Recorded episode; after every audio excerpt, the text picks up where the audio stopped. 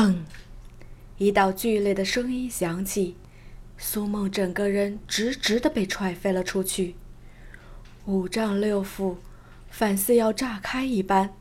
之前所受的伤，再加上现在的，可谓是伤上加伤。苏梦不敢置信的抬起头去，看向绝地。父皇，宁！苏梦。没想到你竟然如此歹毒，莲妃，竟然是你陷害的。苏梦终于意识到了几分不对，方才他恍恍惚惚间，似乎遇到了什么人，又或是说了什么话。努力回想，这一刻竟是什么都想不起来了。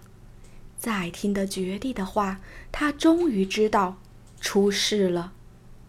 眸上染上了惊恐，父皇，女儿没有，女儿，莲妃，莲妃怎么可能是我陷害的？分明是她自己不知廉耻！啪！又是一阵清亮的响声，只见的绝地一巴掌扇在了苏梦的脸上，还狡辩！方才你已经交代了一切，交代了一切，不可能！不可能，苏梦亲喃：“他怎么可能将事情说出来？这等事情，他无论如何也不可能乱说。”怎么，苏梦公主似乎忘记了自己方才说的话呢？惊鸿戏谑地看着眼前的这一幕，眉头猛地一挑，直接道：“苏梦，转过头去。”直直地看向了惊鸿那双戏谑的眼眸，是你，一定是你！伸出手去，苏梦直直地指向了惊鸿，他完全意识到了是他，一定是。自从惊鸿来后，就再没有发生过什么好事情。嗯，小公主说什么？我怎么了？惊鸿却是轻掏了掏耳朵，有些不解地问道。是，是你陷害我！苏梦气得咬牙切齿，转头而去。他看向了绝地，没错，父皇，是他在陷害我。够了，苏梦！绝地的脸色已经黑得不能再黑了。他全然没想到苏梦会做出这样的事情来，而今仔细回想起来，当初的事情。似乎的确有漏洞。那日一早，是苏梦跑到他的宫殿来，声称莲妃身子不适，让他去看看。于是那一日，当他到了莲妃的寝殿之时，所见到的便是莲妃与其他男子在床上的尸体。只怪他当时太过愤怒，理智完全被愤怒所取代，再没有将事情好好探查一番。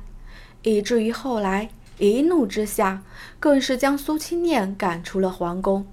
再联系到方才苏梦所说的那一番话，绝地的面色越发的阴沉。到现在，他若是还不知道究竟发生了什么事情，那真的就是傻子了。而事实上，他也真的是傻子，一直被苏梦玩弄在手。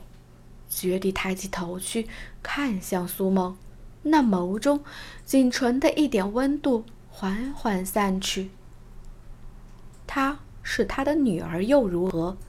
而今在凤凰学院的使者的面前，他这般失了面子，又杀了他最心爱的女人，更是让他心爱的女儿现在不知道究竟在何处。他又怎能够容得下他？上位者多无情，绝地亦是如此。江山与个人，他更是以前者为重。绝地冷眸暗闪，皇子犯法与庶民同罪。从今日起，苏梦不再是我西绝的公主，自此赶出皇宫，以后不得再踏入皇宫一步。这样的决定来得很突然。快的让苏梦完全接受不了。苏梦抬起头来，大声喊出：“父皇，女儿，女儿不知犯了什么错呀？父皇，父皇，你怎可听信他人的话？父皇